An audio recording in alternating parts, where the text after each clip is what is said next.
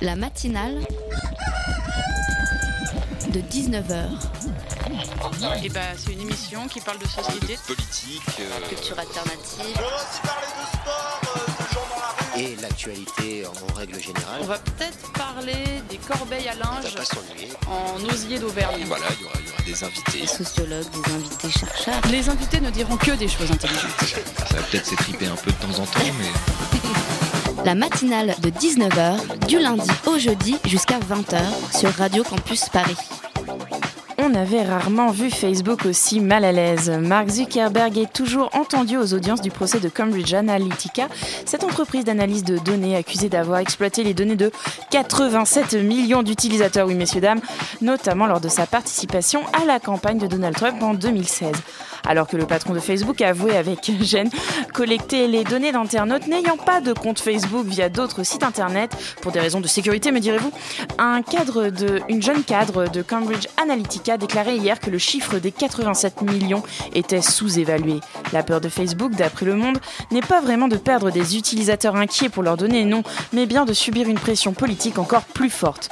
Le scandale des données personnelles arrive quelques mois après cet autre scandale décrié par les États-Unis et l'Europe qui accuse Facebook d'avoir largement laissé les médias russes influer sur les campagnes au moment, encore une fois, des élections américaines. Et concerne aussi la campagne pro-Brexit car Cambridge Analytica est suspecté d'avoir participé à sa manière à la campagne en faveur du Brexit.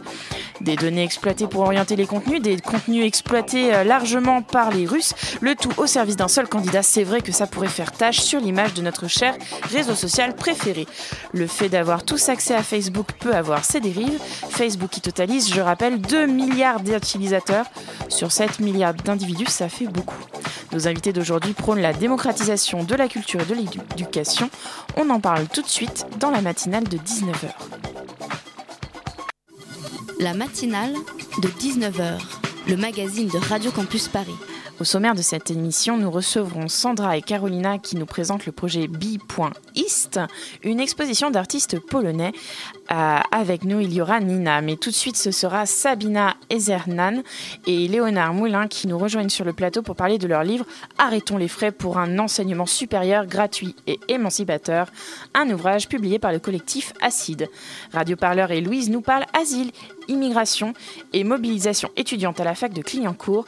Tout ceci et bien plus encore, c'est dans la matinale de 19h et ça commence maintenant. Vous avez dans votre lutte un allié euh, de poids, ce sont certains profs, des profs qui eux aussi refusent de mettre en place euh, ce qu'ils appellent une sélection. Ils considèrent que les critères sont biaisés, que c'est précoce de mettre en place une sélection alors qu'ils ne connaissent pas euh, ces, bacheliers. En fait, c'est des noms, sont des listes, et ils sont nombreux à Lille, Rouen ou Paris. Ils, tout simplement, ils sont nombreux à accepter tout le monde, euh, d'où le risque de créer un bug sur le- la, machine Parcoursup. Est-ce qu'il y a beaucoup de, de professeurs qui sont à vos côtés dans les blocages?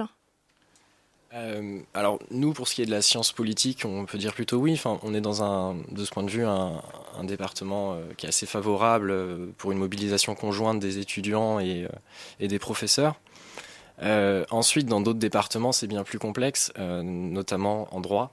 En droit, déjà, il y a très très peu de groupes d'étudiants organisés contre la sélection.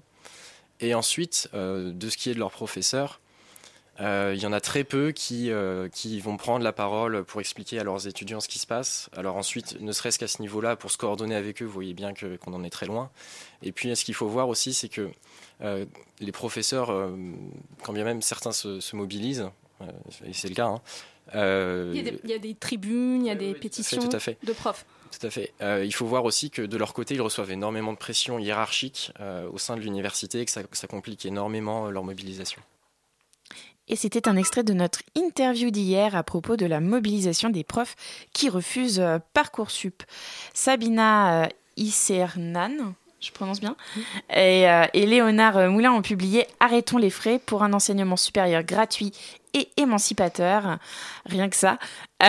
Leur ouvrage a été publié par le collectif Acide, approche critique et interdisciplinaire des dynamiques de l'enseignement supérieur. Bonjour à tous les deux. Bonjour. Et c'est sa première interview au micro de Radio Campus Paris. Elle est mobilisée dans sa fac. Euh, Louise a plein de questions pour vous deux.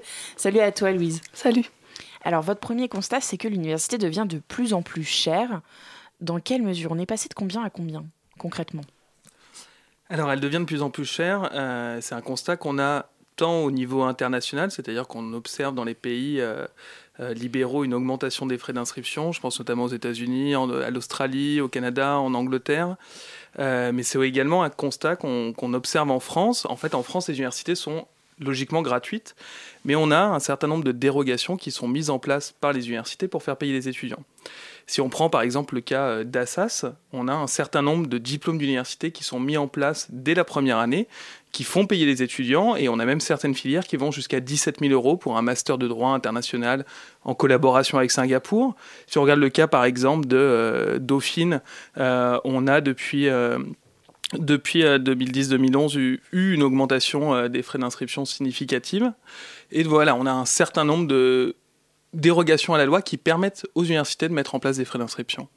Mais c'est des facs privées, publiques? Publiques. Publiques. Et à côté de ça, en plus, donc il faut considérer l'enseignement supérieur dans son ensemble. Et à côté, on a également euh, d'autres établissements, des établissements euh, comme les écoles de commerce qui ont vu leurs effectifs énormément augmenter. Hein. Également euh, via un discours de crise de l'université qui ne serait pas capable de permettre la réussite à, à vos enfants d'une certaine manière. Et ces écoles de commerce ont énormément augmenté leurs frais d'inscription et elles ont vu leurs effectifs tripler depuis les années 90. Euh, en parlant de surplus des effectifs à la fac et dans les universités, euh, est-ce que vous diriez que euh, est-ce que vous ressentez directement lors de vos cours ou de vos conférences ce surplus, ce baby boom des années 90-2000 alors, on le constate et on aurait pu le prévoir parce que c'était prévisible. Euh, Comment ça, autant d'enfants sont nés il y a 20 ans? Incroyable.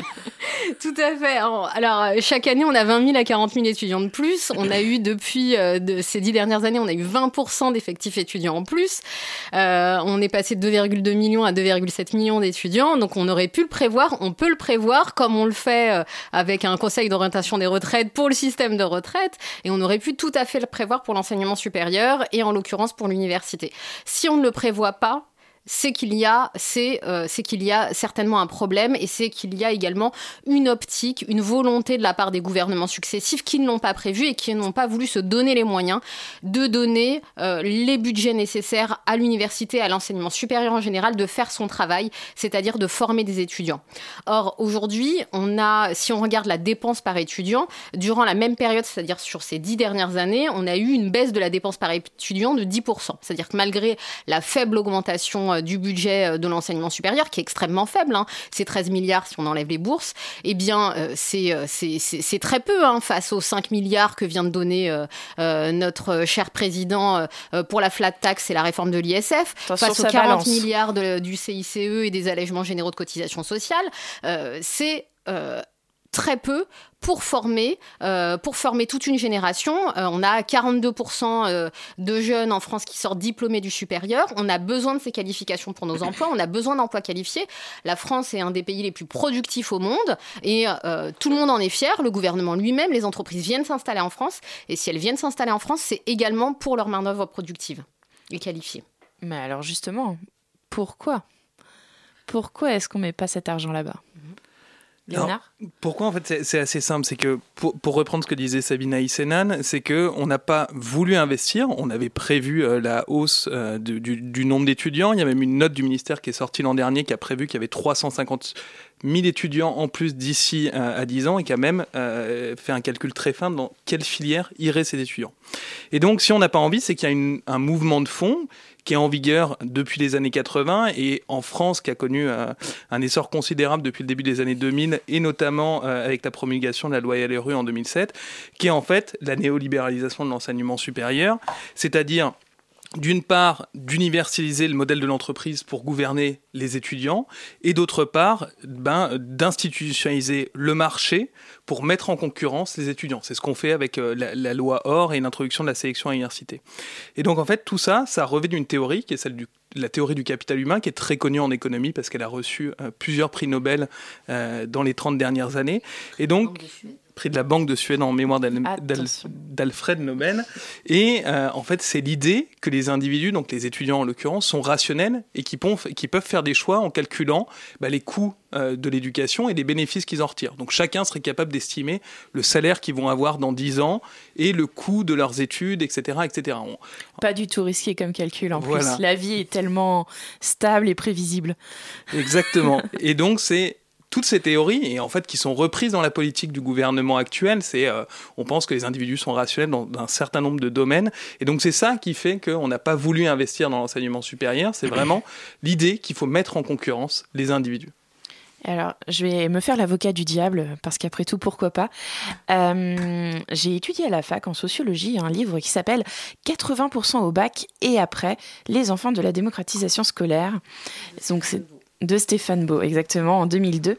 Il démontre que lors des premiers mouvements de démocratisation des universités dans les années 80, beaucoup d'étudiants des classes populaires avaient suivi des études longues, comme les étudiants d'origine plus aisée. Seulement voilà, arrivés sur le marché de l'emploi, ils étaient très nombreux, avec d'un côté des jeunes avec des codes des milieux aisés, et de, de l'autre les jeunes sans ces codes qui les ont appris, mais pas naturellement, pas dans leur famille. Et résultat, bah, les jeunes d'origine aisés avaient tendance à être davantage pris, tandis que les autres retournaient à l'usine, faute de travail disponible, ce qui créait beaucoup d'amertume, de jalousie, de fractures sociales, etc. Ma question y a-t-il trop, euh, trop de gens dans les facs? Est-ce que c'est pour ça qu'il faut faire un tri? Alors, ce qui est paradoxal, c'est que pendant très longtemps, le discours euh, des politiques a été euh, de prôner euh, plus de diplômés du supérieur, parce qu'on a, voilà, parce que les entreprises, parce que notre société a besoin d'emplois qualifiés, a besoin de personnes productives, et donc on a besoin davantage de diplômés du supérieur. la nouveauté, d'une certaine manière, c'est aujourd'hui, c'est de penser que l'université ne peut pas accueillir, ne peut pas accueillir tout le monde. Ça ça a été, euh, voilà, pendant très longtemps, on l'a entendu euh, dans la bouche de, nombreux, de nombreux politiques, mais euh, initialement, l'idée, c'était de créer une forme de démocratisation ségrégative. Et c'est ce qui existe aujourd'hui. On a des grandes écoles, on a des filières d'élite, où on a majoritairement des enfants de classe aisée, de classe supérieure, d'enfants de cadre, de professions intellectuelles supérieures. Et puis, on a de l'autre côté d'autres filières moins sélectives et qui sont davantage ouvertes. Face à cette démocratisation ségrégative, euh, bien sûr, euh, on est face à un constat où, en effet, l'université reproduit les inégalités sociales qui existent et qui préexistent auparavant. Même. Et elle, tout à fait, complètement. Euh, mais euh, le fait de restreindre davantage la sélection euh, au sein de, ces, au sein de l'enseignement supérieur de ces universités fait que ça va conduire, on va restreindre donc l'accès à ces diplômes et ça va conduire encore plus à une forme d'autosélection de la part notamment des classes populaires et ça va entraîner des freins supplémentaires au fait qu'ils puissent accéder à un diplôme de l'enseignement supérieur. Or, c'est déjà le cas aujourd'hui en effet. Et donc, on accentue les handicaps pour toute cette population. Léonard non, mais je pense que le, constat de Stéphane Beau euh, en, 2002 était, était, particulièrement fin, mais il faut voir aussi que si euh, certaines populations sont euh, ségrégées ensuite sur le marché du travail, alors même en fait qu'elles ont subi pendant plus de 25 ans l'action homogénéisante de, l'école, c'est-à-dire le fait que normalement, quand vient de certains milieux sociaux, qu'on a une certaine histoire migratoire, eh ben, on a moins de chances de continuer ses études, on a moins de chances d'accéder à certaines filières, etc., etc. Donc, quand ces jeunes-là arrivent sur le marché du travail, effectivement, ils subissent encore une fois euh, un processus de ségrégation. L'idée, à mon avis, c'est de remettre un peu à plat tout ça, c'est-à-dire de faire en sorte que euh, on essaye au maximum de donner à chacun euh, les mêmes chances en fonction de son milieu social et de son, de son histoire migratoire. Et donc ça commencerait dès le plus jeune âge. Et mettre en place également des politiques actives sur le marché de l'emploi pour permettre ça.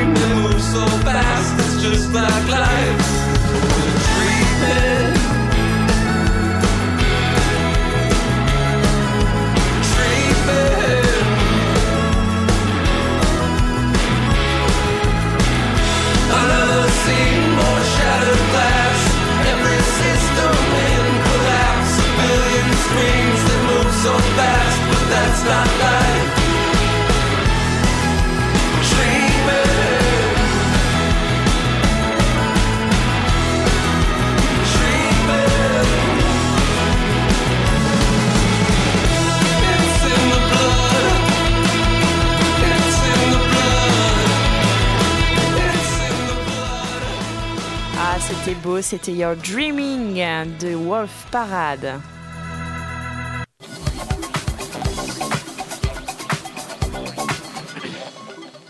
Et nous sommes euh, toujours avec euh, Léonard et Sabina euh, pour parler des, de leur livre. Excusez-moi, j'ai perdu mon papier. Ah là là là là. Arrêtons les frais.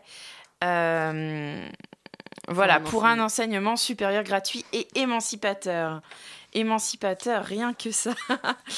Euh, comment est-ce qu'on fait pour avoir un enseignement gratuit euh, en France? Parce qu'on on est réputé pour être les, parmi les moins chers euh, dans le monde. Est-ce que c'est vrai ça? Alors, on, est parmi. En fait, il y y, a plusieurs types de politiques qui existent. Il y a des pays qui font payer des frais d'inscription aux étudiants. Euh, donc, c'est ce- ceux que j'ai cités tout à l'heure les États-Unis, l'Australie, euh, la Grande-Bretagne, euh, le Canada. Il y a des pays comme la France. L'Espagne, ça commence à devenir faux, mais l'Italie, l'Allemagne, qui ne font pas payer leurs étudiants. Et à l'inverse, et on en est totalement éloigné, on a plusieurs pays du nord de l'Europe qui donnent aux étudiants une allocation d'autonomie pendant leurs études et donc qui considèrent que le temps d'études est un temps durant lequel les jeunes deviennent des adultes et qui doivent obtenir une certaine auto- autonomie pour s'émanciper de leur milieu familial, ce qui n'est pas le cas en France. En France, vu qu'on on- les, les jeunes n'ont pas assez de, de moyens pour entreprendre des études, la plupart des jeunes, eh ben on, on est encore dépendant très, euh, très fortement euh, des choix de son milieu familial. Euh, et donc voilà, on a un certain nombre de pays qui donnent une allocation aux étudiants. Et donc dans ce livre, on a, on a proposé des pistes de financement. Donc on a calculé comment on pourrait financer, euh, financer euh, un tel modèle, combien Alors- ça coûterait, et donc qu'est-ce qu'on pourrait donner aux Alors étudiants. justement, on fait l'impasse sur quel budget du coup pour pouvoir financer l'enseignement supérieur Si je peux juste me permettre, il y a, euh, vous nous avez posé la question, ça, ça coûte, est-ce que ça coûte cher ou est-ce que ça coûte peu cher en France? Et je pense qu'il faut faire la différence entre ce que les étudiants payent en termes de frais de scolarité Bien sûr. et euh, ce que ça coûte en termes de dépenses notamment en termes de dépenses publiques et privées. Et c'est toute la question. C'est est-ce que le fait de laisser l'enseignement supérieur dans les girons publics, est-ce que ça coûte moins cher ou plus cher au final Bien pour sûr. tout le monde, c'est-à-dire pour la collectivité et individuellement? Et en fait, ce qu'on remarque, mais pour l'ensemble des services publics, hein, pas juste pour l'enseignement euh, supérieur et pour l'éducation, c'est que pour l'ensemble des, servi- pour l'ensemble des services publics, pour les hôpitaux, euh, pour euh, l'éducation, pour l'enseignement supérieur, et bien à partir du moment où c'est majoritairement de la dépense publique, et ben ça coûte moins cher à la collectivité. C'est-à-dire que la dépense publique, le service public, ça coûte moins cher que si chaque, individu, je vais y arriver, euh, voilà, paye lui-même euh, par sa dépense privée, eh bien, euh, par exemple, son école de commerce. voilà, ça coûte plus cher. Comme pour les hôpitaux, comme pour les soins, comme pour la santé, eh bien, ça coûte moins cher que ça soit majoritairement des dépenses publiques que ça soit des dépenses privées. Pourquoi c'est pas entendu ce genre de choses? Alors, c'est en... Parce que pourtant- si c'est prouvé, il faudrait que ce soit écouté, entendu, redit, rabattu. L'exemple le plus criant, euh, c'est celui de la SNCF. On sait, euh, on voit les expériences étrangères, que privatiser euh, une partie, en l'occurrence des, des- des systèmes ferroviaires, eh ben, coûte plus cher à l'usager, coûte plus cher à la collectivité. Et pourtant, on n'entend pas du tout ce discours en France. Dans, dans votre livre, vous parlez de. Vous proposez une éducation euh, gratuite et émancipatrice. Euh, qu'est-ce, quel serait pour vous euh, serait un enseignement supérieur émancipateur? Alors, un, enseignement supérieur émancipateur, c'est euh, un enseignement supérieur qui permette, comme j'ai dit tout à l'heure, aux jeunes de s'autonomiser par rapport à leur milieu social d'origine, et puis surtout qui considère l'éducation non plus comme un coût qui convient à tout prix de réduire, c'est la vision actuelle du gouvernement, non pas comme un investissement qu'il faudrait rentabiliser, c'est également la vision que prône le gouvernement, mais vraiment comme euh, un investissement marchand et non marchand, puisqu'il a aussi des retombées marchandes qu'il faut qu'il faut pas nier, mais qui profite à l'individu, mais aussi à la société. C'est ça, euh, de considérer l'éducation vraiment dans sa globalité et pas uniquement en termes de perspectives salariales. Et euh, est-ce que trop restreindre l'accès aux universités avec des frais euh, d'inscription élevés, ça va rendre la France moins bonne en matière d'excellence universitaire? Est-ce qu'on va avoir moins de bons chercheurs, avocats, médecins, ingénieurs, etc. Alors la, France a choisi une position assez, euh, assez amusante sur, euh, sur la, course à l'excellence universitaire, c'est qu'on on voit que les, universités qui sont euh, dans les hauts des classements internationaux bénéficient de budgets qui sont, qui sont totalement démentiels et avec lesquels on ne peut, on ne peut pas rivaliser. Harvard, c'est plusieurs dizaines de milliards d'euros, alors que la première française, à la 41 ou 42e place, c'est plusieurs juste dizaines de millions d'euros.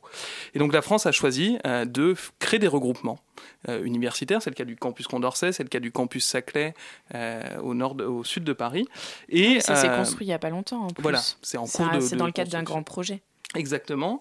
Et en fait, toutes ces, toutes ces constructions, elles reposent euh, sur aucun, au- aucun travail scientifique qui permettrait de dire que euh, faire des grands campus, ça permettrait de monter dans les classements internationaux. Au contraire, on s'aperçoit que les établissements qui sont le plus haut dans les classements internationaux, et on peut critiquer les classements internationaux ensuite, mais ceux qui sont les plus hauts, c'est des établissements à taille humaine, mais qui ont des budgets euh, énormes pour l'enseignement et la recherche, ce qui n'est pas du tout le cas des établissements français. Et alors, euh, est-ce que du coup, vous soutenez euh, les profs, là, notamment euh, les profs de droit qui acceptent tous les étudiants, quitte à faire bugger le site de Parcoursup en ce moment? Alors, dans la plupart des universités, en fait, il existe également une grande mobilisation des enseignants-chercheurs, même si elle est beaucoup moins visible. hein. Mais elle existe parce que une des conséquences de cette loi, c'est faire peser un travail euh, supplémentaire, non rémunéré, à l'ensemble des enseignants-chercheurs. Donc, au lieu euh, de faire en sorte que notre vocation, ça soit euh, euh, d'enseigner, de former nos étudiants, euh, d'innover également pédagogiquement, euh, de faire de la recherche, eh bien, on nous rajoute une tâche administrative extrêmement importante. C'est-à-dire qu'au-delà de la sélection même, c'est-à-dire qu'on a des collègues qui sont tout à fait pour mettre en place une forme de sélection en première année, hein, euh, face aux amphis de plus en plus importants. Mais ce qui réunit l'ensemble des enseignants-chercheurs, c'est euh, le fait de nous donner des tâches administratives toujours de plus en plus importantes. Et là, on nous dit qu'on va avoir un milliard d'euros supplémentaires pour prendre en charge, euh, mais on n'a eu en aucune manière, nous avons vu, un, un- une forme de modification de la loi de finances. La loi de finances est passée et on a, nous n'avons pas de modification de la loi de finances qui, euh, euh, qui notifie notamment une augmentation du budget de l'enseignement supérieur. Donc, en tout cas, cet argent, on ne le voit pas. Donc, nous n'avons pas les moyens de mettre en place cette réforme. C'est-à-dire que même pour ceux qui peuvent défendre cette forme de sélection, nous n'en avons pas les moyens. Nous n'en avons pas les moyens humains, nous n'en avons pas les moyens financiers. Et cela risque également de prendre énormément de temps sur euh, le temps que normalement nous devons octroyer à la réussite de nos étudiants, à les former et à faire de la recherche.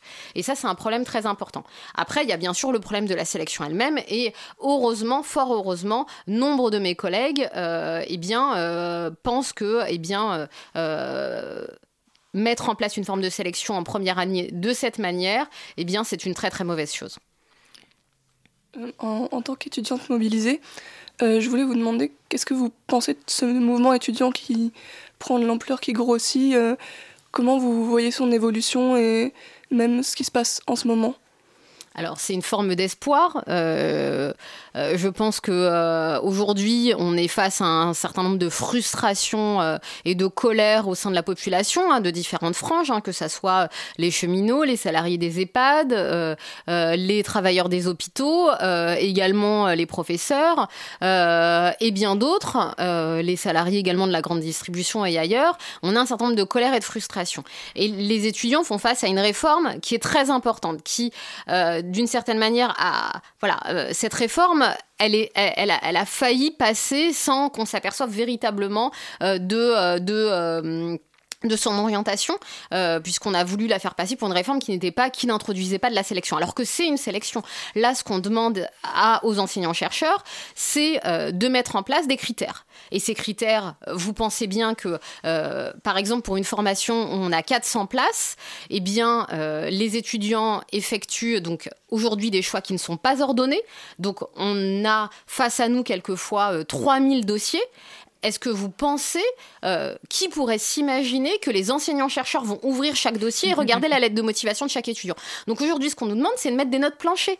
On nous demande de mettre des notes planchées, c'est-à-dire par exemple avoir au moins 12 sur 20 en français ou en mathématiques ou en histoire géo pour pouvoir entrer dans cette filière. On nous demande de sélectionner les étudiants et donc bien le premier stade, ça sera bien sûr euh, des critères, des critères quantitatifs qui vont être mis en place euh, et ensuite peut-être que euh, eh bien il y aura des commissions afin d'évaluer et euh, de regarder euh, ces fameuses lettres de motivation.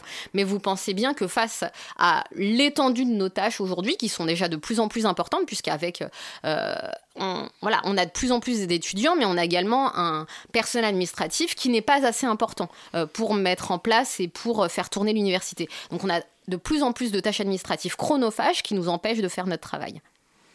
Est-ce que vous savez très rapidement, avant qu'on qu'on passe euh, malheureusement euh, aux remerciements, euh, ce qu'en pensent les parents? Parce que les étudiants ont leur mot à dire, mais les parents aussi, j'imagine. Je pense que c'est relativement compliqué parce que mm, parmi les étudiants, il y en a plusieurs, et je pense que c'est également le cas de leurs parents, qui voient ça d'un bon oeil en se disant eh ben, on croit à l'illusion méritocratique et on pense qu'on pourra s'en sortir avec ce système. Ce, qu'ils ont- ce qu'ils ne comprennent pas, parce qu'ils sont pas confrontés à la réalité statistique qu'on peut voir quand on est chercheur sur ces questions, c'est qu'en fait, la reproduction des inégalités, elle existe, elle est bien présente, elle est de plus en plus forte et elle continuera euh, à être de plus en plus forte avec cette loi. Et donc, inévitablement, je pense qu'il faut sortir de euh, la pensée euh, qui consisterait à dire que individuellement on peut s'en sortir pour réfléchir collectivement au fait que cette loi est mauvaise pour les étudiants. Merci beaucoup Sabina et Léonard. Vous veniez de parler du livre Arrêtons les frais pour un enseignement supérieur gratuit et émancipateur. Il est déjà en vente. À bientôt.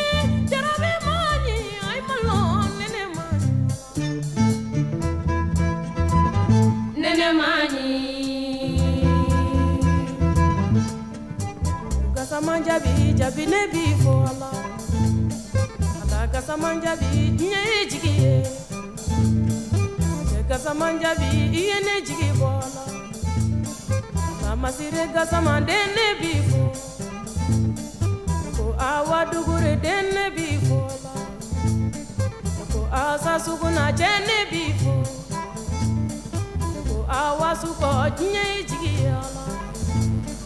Ko masirega sama jinye sumu fana amadi gasama iye ne jigi ala. Mɔgɔ bɛ kɛ mɔgɔ fɛn mɔgɔ tugu mɔgɔ la min b'i fɛ a la o mun bɛ kɛ mɔgɔ fɛ min bɛ n fɛ a la kana nɔrɔ mɔgɔ la min t'i fɛ ko gasama jabi hinɛ b'i deli la la. La gasaman jabi falima deli sidɔn ne ko gasaman jabi hamina nene la la. Gasaman jabi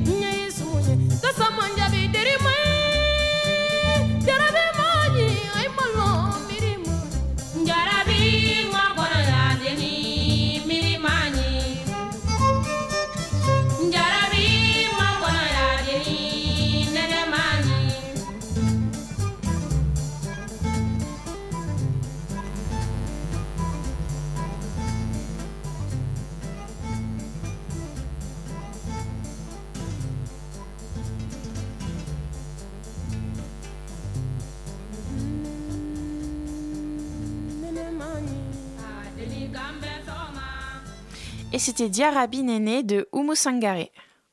La matinale de 19h du lundi au jeudi jusqu'à 20h sur Radio Campus Paris. On vous en parlait déjà hier dans la matinale, on vous en a reparlé il y a quelques instants. Les réformes de l'enseignement supérieur secouent les facs de France. Et nous n'avons pas fini d'en discuter, puisqu'après vous avoir parlé hier de Nanterre et de Tolbiac, direction la fac de Cléancourt, avec un reportage de Louise Hotner pour Radio Campus Paris. Le mardi 10 avril s'est tenue à Paris 4 une assemblée générale qui a réuni plus de 700 personnes. Je fais partie de ces personnes qui se mobilisent depuis une semaine pour ce blocus. Notre but, il est évident, et c'est un but commun, c'est un but que on partage, que nous sommes très nombreux à partager ici, c'est le retrait de la loi ORL. Voici trois des nombreuses raisons pour lesquelles le mouvement souhaite que la loi soit retirée. c'est le fait que, euh, comme vous le savez, ces deux dernières années, il y a eu des tirages au sort pour accéder à certaines filières. Ça, ça a été considéré comme hyper injuste, et certainement à juste titre. Et le gouvernement a utilisé, on va dire, cet argument-là pour transformer la plateforme et euh, passer de APP à Parcoursup en faisant croire ou en, affirmant que le problème était un problème technique. Donc on a déjà euh, des, des professionnels de l'éducation, euh, voire des directeurs d'établissement qui deviennent un peu euh, spécialistes de l'orientation, voire psychologues. Donc en gros, tout ça pour vous dire que le lycéen doit vraiment se décider dans un contexte, dans un contexte d'incertitude totale, c'est-à-dire qu'il n'a absolument pas de vision d'ensemble de, euh, sur euh, l'acceptation ou non de l'ensemble de ces Donc ça, ça fait partie aussi des choses qui sont un peu problématiques. Une partie des enseignants de Paris 4 soutient cette mobilisation. Un certain nombre d'enseignantes et enseignantes se sont euh, rassemblés hier pour faire voter une motion contre la loi Or, contre la manière dont elle avait été mise en place. Cette motion est en train d'être signée à l'intérieur de la fac de lettres. Pendant cet AG aura été voté entre autres l'organisation à Paris 4 d'une coordination régionale étudiante, ou CRE, qui a eu lieu samedi dernier. En, en venant à cet AG aujourd'hui, j'espérais vraiment qu'on allait voter euh, le- la poursuite du, du blocus et vraiment essayer de trouver des, euh, des, des moyens de s'organiser euh, en plus gros groupe, euh, ce qu'on a fait avec la CNE et tout. L'organiser ici, je trouve c'est très très bien. On, a, voté de l'organiser, d'être- une option pour l'organisation de la CNE. Et euh, je trouve que c'est bien parce qu'on s'implique vraiment en tant que, site, euh, important à Paris. euh, globalement, l'organisation euh, de l'éducation en France, ça va pas, il faut, faut faire changer les, les- les choses quoi. C'est un début, c'est un début, et c'est bien, et c'est ce que je voulais aujourd'hui, et ça s'est passé, et donc je suis contente. Mais c'est pas une fin. Faut qu'on continue. Tous les étudiants ne sont pas satisfaits de cette assemblée générale. Euh, bah, concernant le blocus et l'AG, je l'ai trouvé euh, plus ou moins réglo, même si j'aurais préféré que certaines propositions alternatives soient votées, notamment le fait que les anti-blocus ont proposé un blocus alterné comme euh, sur le modèle de la CNCF. Malheureusement, cette proposition qui a été euh, proposée n'a même pas été soumise au vote, donc c'est une légère déception et je suis un peu déçue sur ça. Sinon, bah, je m'allie aux voix de la, de la majorité, même si à titre personnel, je suis contre le blocus et pour la sélection. Cette assemblée aura débouché sur le vote de la reconduction du blocus jusqu'au lundi 30 avril, la rédaction d'une lettre ouverte au gouvernement et le soutien aux zadistes. Et à ce jour, Paris 4 est temporairement bloqué. La prochaine assemblée générale est prévue pour le lundi de la rentrée le 30 avril.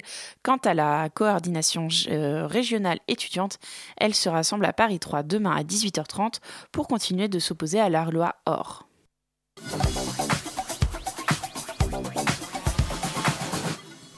Et découvrons aujourd'hui le projet B East, B.East, l'exposition d'œuvres d'art contemporain réalisée par une dizaine d'artistes polonais.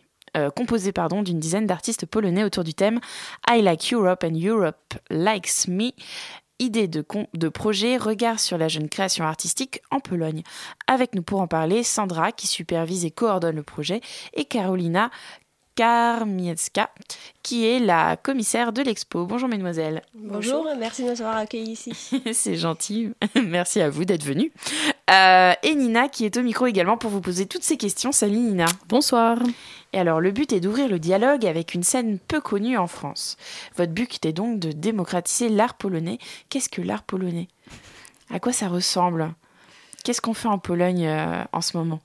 Alors, l'art polonais, euh, moi je dirais que c'est, on ne peut pas vraiment euh, parler de, de l'art polonais, l'art français, surtout aujourd'hui dans, dans le monde. euh, dans le C'était une monde, question euh, piège. voilà, un peu globalisé avec la facilité de, de- qu'on a euh, d'accès à, voilà, à l'internet, voir les choses. Et, et puis je crois que aujourd'hui beaucoup de générations euh, voilà qui sont nées entre les années 90 2000 euh, euh, grandissent un peu sur les mêmes sur les mêmes comment on les mêmes films même voilà les, les mêmes bandes dessinées livres.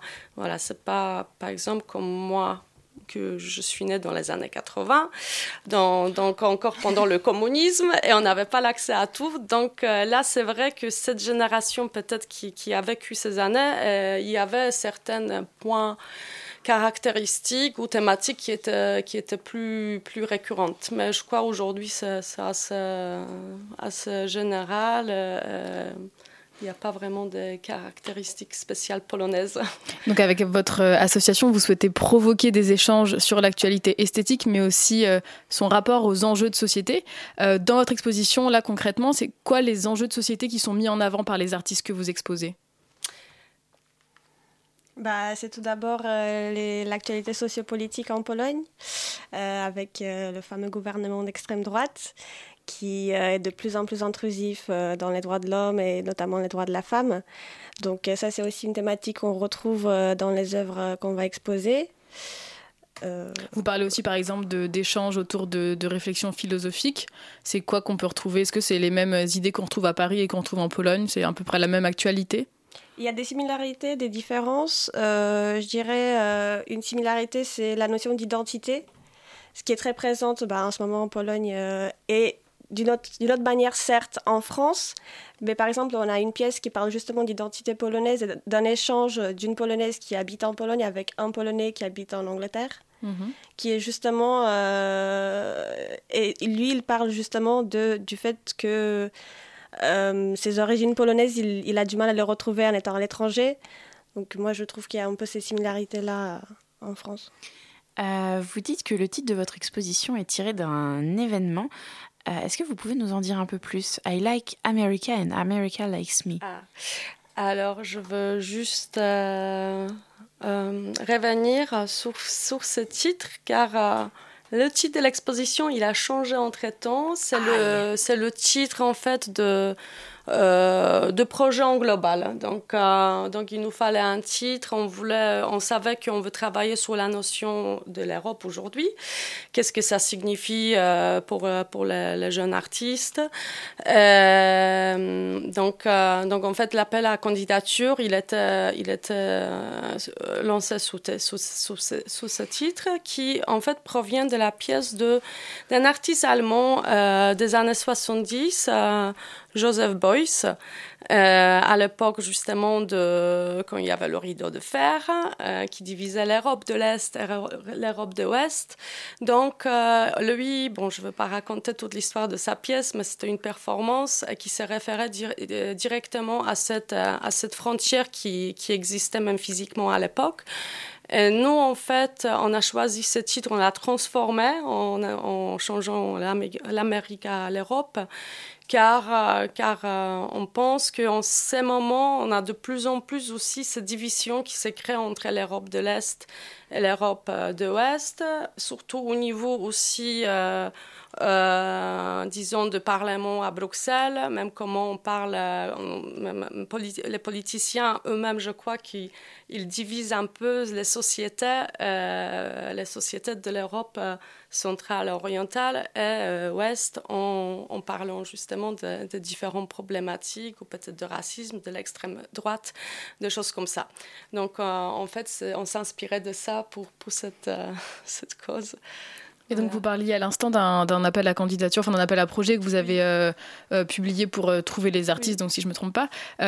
Quels critères vous avez mis en avant pour la sélection? Est-ce que c'était ceux qui vous ont le plus ému, ceux qui étaient le plus politiques ou peut-être les plus originaux? Euh, non, en fait, c'était, vraiment euh, par rapport des travaux, euh, les travaux qui nous ont intéressés. On ne cherchait pas forcément des travaux directement engagés politiquement, mais vraiment une, vision peut-être un peu particulière, différente. Et puis, on voulait vraiment mettre en avant aussi les jeunes artistes. Donc, euh, on a eu aussi beaucoup de candidatures des artistes euh, plus, déjà plus, plus connus. euh, et en fait, on s'est dit que ce, sera quand même plus, plus intéressant et aussi très bien de donner l'occasion aux, jeunes artistes polonais de pouvoir venir en France ou moi exposer les œuvres. Et il y aura pas seulement des expositions, il y aura aussi des discussions. Vous parlez de réflexions artistiques, philosophiques, historiques, sociologiques, selon leur domaine de prédilection. Euh, C'était important pour vous de ne pas vous arrêter à la contemplation? Euh, tout à fait. Euh, on est parti euh, faire ce projet justement pour passer de, de, la contemplation à l'action. Donc ça s'est concrétisé certes en exposition et aussi le forum qui aura lieu à cette occasion. Euh, donc il consistera de trois événements. Le premier c'est surtout euh, le- lendemain de- du vernissage, donc le 21 avril ce samedi à 15h à la colonie. Euh, Retenez, où- retenez. voilà, où on parlera. on va, déjà, on a invité des curateurs, des historiens de l'art et des journalistes à participer à la, à la table ronde, qui, dont deux viennent directement de Pologne. Euh, voilà, et eux, ils vont parler vraiment de, des tendances euh, dans l'art contemporain euh, aujourd'hui, euh, et surtout notamment en s'appuyant sur l'exemple de jeunes artistes. Donc, euh, deux d'entre nos artistes qui sont aussi venus de la Pologne vont participer euh, aussi à cette, euh, à cette table ronde. Et en parlant des jeunes artistes, puisque c'est eux qui composent l'exposition avec leurs œuvres, qu'est-ce que ça leur fait de, d'être exposés en France? Est-ce que c'est une nouveauté? Est-ce qu'ils ont déjà un pied en France pour certains? Ou est-ce que c'est tout nouveau pour tous les artistes? Ça dépend. Euh, certains ont fait des échanges euh, universitaires ici en France. Euh, certains ont déjà eu des collaborations avec des artistes français et certains bah, n'ont jamais exposé à Paris. Donc pour nous, c'était très important de, de leur donner cette plateforme pour s'exprimer. Et alors, votre événement a lieu à la Fondation Hippocrène. Le lieu, il semblait évident pour euh, votre projet et pour ce lieu. Euh, Est-ce que vous pouvez nous raconter comment vous, vous avez rencontré les deux? Comment s'est fait l'idée euh, de cet endroit? On, on a beaucoup réfléchi au lieu, on en a contacté pas mal. Euh, on est tombé sur les, le personnel très gentil de la fondation qui, nous a, qui a gracieusement accepté de nous prêter les lieux. Euh, et en plus, euh, en faisant la sélection, on s'est rendu compte que ça matchait parfaitement avec les pièces. euh, avec les pièces. Puis ensuite, certainement, euh, enfin, certaines, certaines personnes connaissent, certaines ne connaissent pas, mais la fondation a justement cet axe-là de, d'exposer notamment des artistes européens et de promouvoir l'art européen. En enfer que des belles femmes, j'encaisse pas bien les symptômes. Tête chauffe comme un four, cousin, c'est dur de réfléchir. La tentation devient néfaste, j'ai fait du mal à ma sainte paume. Couille grosse comme un fourgou, que c'est dur de réfléchir. Aïe aïe aïe aïe aïe tout dans la queue, j'ai plus de sang dans la tête. Aïe aïe aïe aïe aïe, c'est sûr je vais faire un malaise.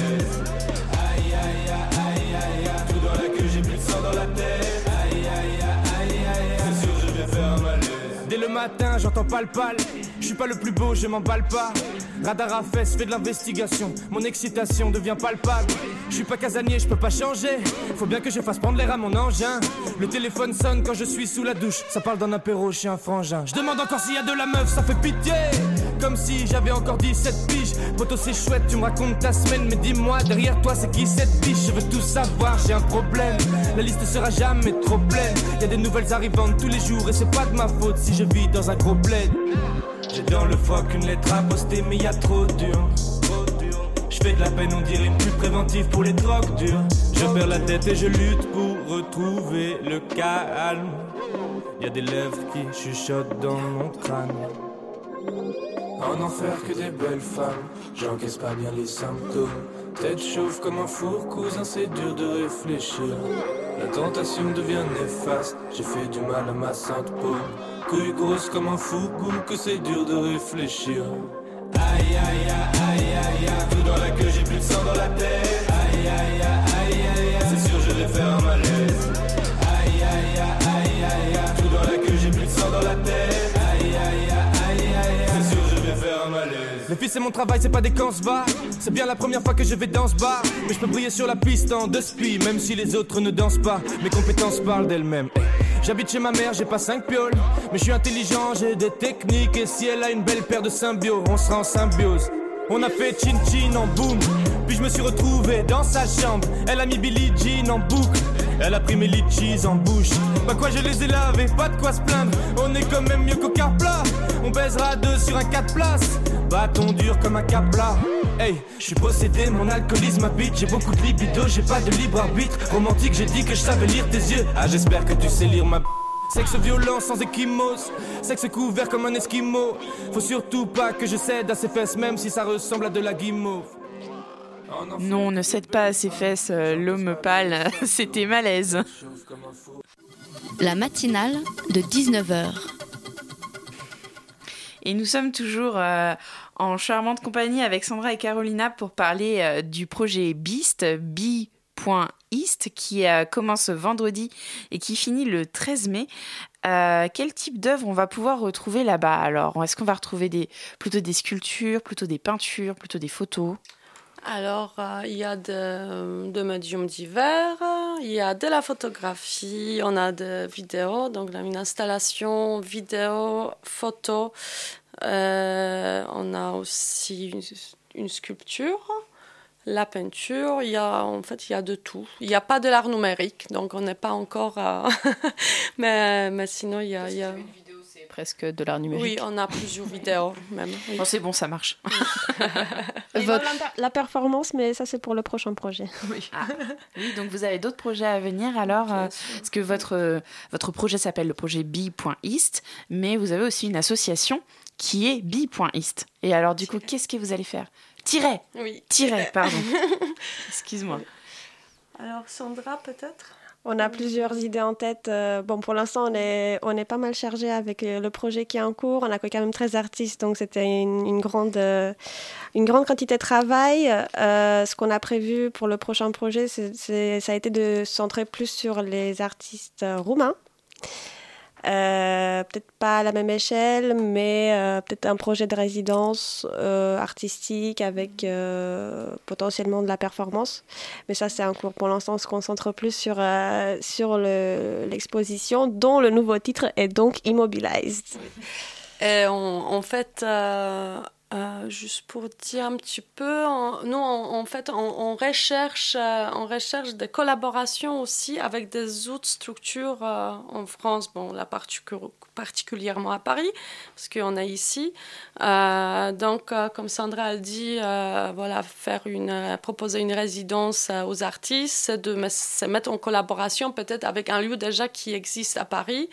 On a déjà fait des rencontres, des gens qui, en fait, qui sont très intéressés par, euh, par, euh, par euh, le travail et l'échange avec les artistes qui viennent de, bah, de c'est pas si loin maintenant, mais de, l'Europe de l'Est. Donc, donc même voilà, des galeries ou les autres associations, on aimerait bien vraiment créer une, une plateforme avec, avec plusieurs structures, organisations euh, pour pouvoir donner un peu les, les différentes clés, les différents outils de travail aux artistes, euh, d'échange surtout. Et alors pourquoi vous êtes concentré sur les, les artistes polonais en, en premier lieu? Il y a une volonté du cœur, euh, il y avait plus d'artistes polonais, pourquoi? Bah, en fait, on a, on, a, on a réfléchi au début, euh, on voulait peut-être faire euh, trois, trois nationalités différentes. Et en- au moment qu'on a commencé à penser à ces projets, euh, c'est justement, c'était en 2015 novembre, euh, le, ou 2016, je sais plus. 2016. on va dire. 2016, hein, oui. Donc, c'était c'était le, euh, les élections présidentielles euh, en Pologne. Et donc, la- l'extrême droite qui, euh, qui, qui a gagné. euh, et puis, les manifestations qui ont commencé. Euh, et on s'est dit qu'en fait, euh, on va, on va se centrer sur, sur, euh, sur la Pologne. Puis, bon, moi, je suis polonaise. Donc, euh, oui, c'est un- aussi un, de ma part un choix de cœur, ouais. oui. C'est vrai que c'était une bonne occasion, ce, ce changement politique. Euh, une petite question, parce que vous êtes une jeune association. Euh, c'est quoi les enjeux, les enjeux peut-être les obstacles à, à la, à la création et euh, à la vie d'une jeune association culturelle et artistique sur Paris Est-ce que ça a été super facile pour vous ou c'est euh, un combat de tous les jours de s'imposer dans, dans le- l'écosystème artistique parisien? Et de trouver des budgets. C'est ça. Bah, vous, avez, vous avez touché exactement là où ça fait mal. Ce qui est toujours compliqué, c'est d'avoir euh, effectivement des partenaires financiers qui, euh, qui croient en- dans votre projet. Euh, on a quand même eu la chance d'avoir euh, des bons partenaires. On est en partenariat avec l'Institut polonais, la ville de Paris, l'Université Paris 8, où on tiendra également une conférence. Euh, et l'association Europhile euh, qui nous a donné le prix Europe l'année dernière alors que le projet était encore en état de bébé. Et le Crous de Paris. tout On vous souhaite une bonne chance alors pour le prochain projet. Merci Sandra et Carolina d'être venues nous présenter le projet Beast. Vous pouvez retrouver le projet sur bi-east.eu. Euh, L'exposition commence à partir de vendredi jusqu'au 13 mai. Vous pouvez dès à présent visiter euh, donc l'exposition à la Fondation Hippocrène. Merci Nina pour tes questions. Tout de suite, c'est la zizanie au sein des députés Les Républicains en marche. La matinale de 19h du lundi au jeudi jusqu'à 20h sur Radio Campus Paris. Et oui, c'est la zizanie donc au sein des députés Les Républicains en marche sur la loi Asile et Immigration. Alors que l'examen du projet de loi a commencé lundi et doit se poursuivre au moins jusqu'à vendredi, il et elle sont plusieurs au sein de la majorité à refuser de voter le texte. Les associatifs tentent de mettre un peu d'huile sur le feu en se mobilisant toute la semaine. Lundi, Noémie Glore était, l'un de était dans l'un de ces rassemblements. Lundi dernier, plusieurs centaines de manifestants se sont rassemblés derrière l'Assemblée nationale pour dénoncer le projet de loi Asile-Immigration. La CIMAD et la Ligue des droits de l'homme ont appelé à se rassembler, suivis par de nombreuses associations. Rassemblement avant l'examen du projet de loi Colomb qui a commencé lundi soir à 21h30 dans l'hémicycle. Derrière l'Assemblée nationale se tenait une petite foule composée de militants et de quelques sans-papiers. Les manifestants chantaient, tenaient des banderoles et des pancartes contre la loi Asile-Immigration. Héloïse Marie est la cofondatrice du bureau d'accueil et d'accompagnement des migrants BAM, qui lutte pour un meilleur accueil des réfugiés, demandeurs d'asile et sans-papiers. Elle appelle cette semaine au rassemblement de toutes les associations pour manifester contre la loi asile. Qu'est-ce que vous attendez des députés aujourd'hui? Qu'ils votent contre ce texte. Et c'est pour ça que vous êtes rassemblés euh, autour de l'Assemblée nationale euh, On sait que ce texte crée une scission au sein de la majorité LREM. C'est le premier texte qui crée une telle scission. Il est important que les députés LREM qui souhaitent voter contre ce texte le fassent. Sinon, ils pourront se faire appeler racistes. Sonia Elamine, avocate spécialisée dans le droit d'asile, est elle aussi en grève car pour elle, cette loi est une catastrophe pour les demandeurs d'asile. Donc vous êtes avocate, c'est ça? Euh, oui, je suis même bâtonnier de mon ordre. Ah ben, cette loi qui est en train d'être votée est en train de massacrer le droit d'asile, le droit des étrangers en général, est en train de, contrairement à la communication qui est faite très largement par le gouvernement, non pas d'équilibrer les choses, mais de, au contraire détruire complètement euh, les notions fondamentales qui existaient en France jusqu'à présent, qui sont des notions d'asile et d'accueil.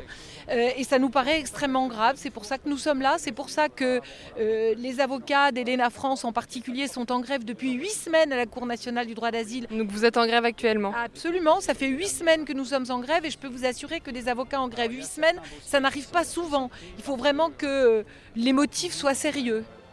Et on vous entend ou Bah, J'espère qu'on nous entend un petit peu.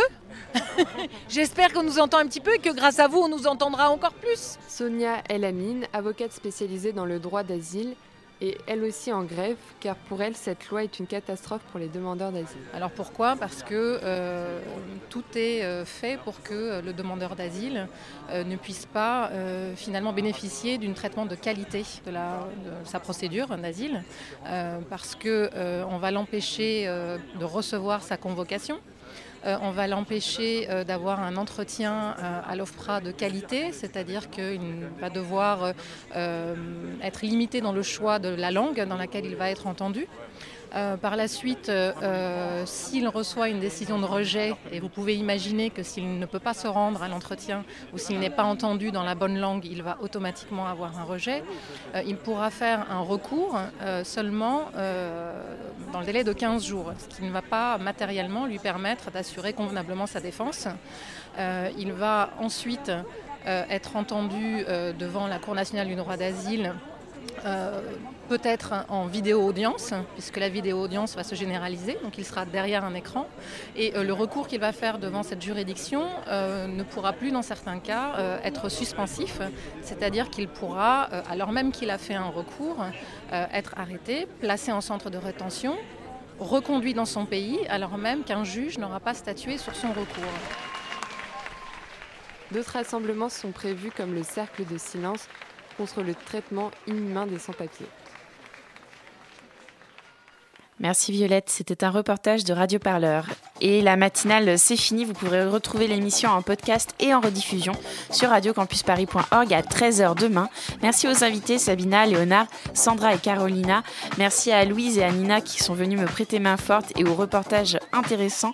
Euh, merci pour votre participation. À suivre, c'est Radio, euh, pardon, Nuit. Restez bien accrochés. On vous envoie nos meilleures ondes sur la matinale de 19h. À très vite sur Radio Campus Paris. Thank you.